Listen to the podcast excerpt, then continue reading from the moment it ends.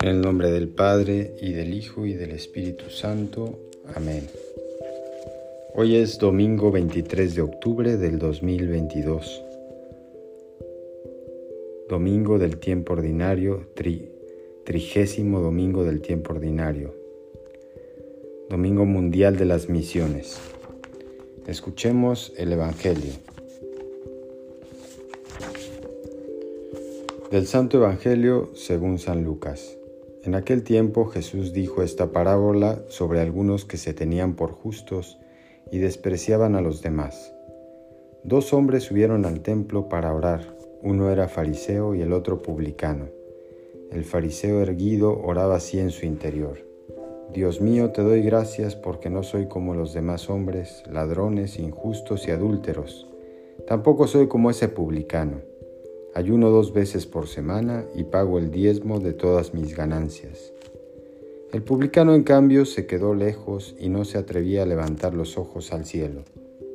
Lo único que hacía era golpearse el pecho diciendo, Dios mío, apiádate de mí que soy un pecador. Pues bien, yo les aseguro que éste bajó a, a su casa justificado, y aquel no, porque todo el que se enaltece será humillado y el que se humilla será enaltecido. Palabra del Señor. Gloria a ti, Señor Jesús. Te invito, amigo, amiga, a hacer estos momentos de oración, cinco minutos de oración cada día, para agradecer a Dios, para pedirle aquello que necesites y también para pedirle perdón, así como este publicano le dice, apiádate de mí, Señor, porque soy un pecador.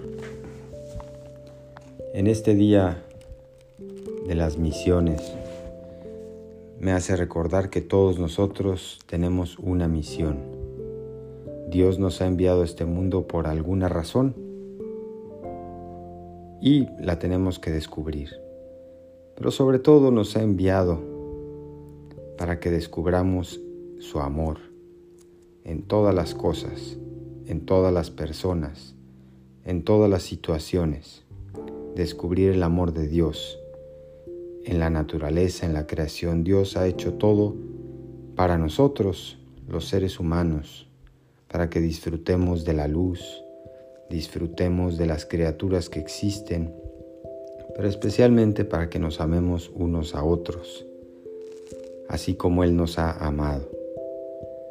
También descubramos a Dios en los acontecimientos de nuestra vida, incluso en algunas cosas que no nos agradan, como alguna enfermedad, algún problema, algún disgusto.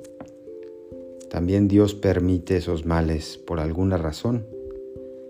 Y muchas veces, y la mayoría de todas, Dios nos da siempre bienes mayores. Por eso no te desanimes.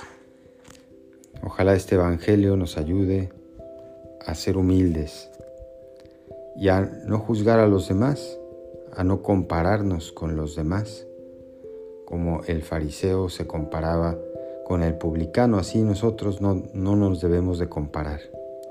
Te invito que termines esta oración platicándole a Dios tus problemas, tus necesidades, tus angustias. Terminemos esta oración encomendándonos a la Virgen María.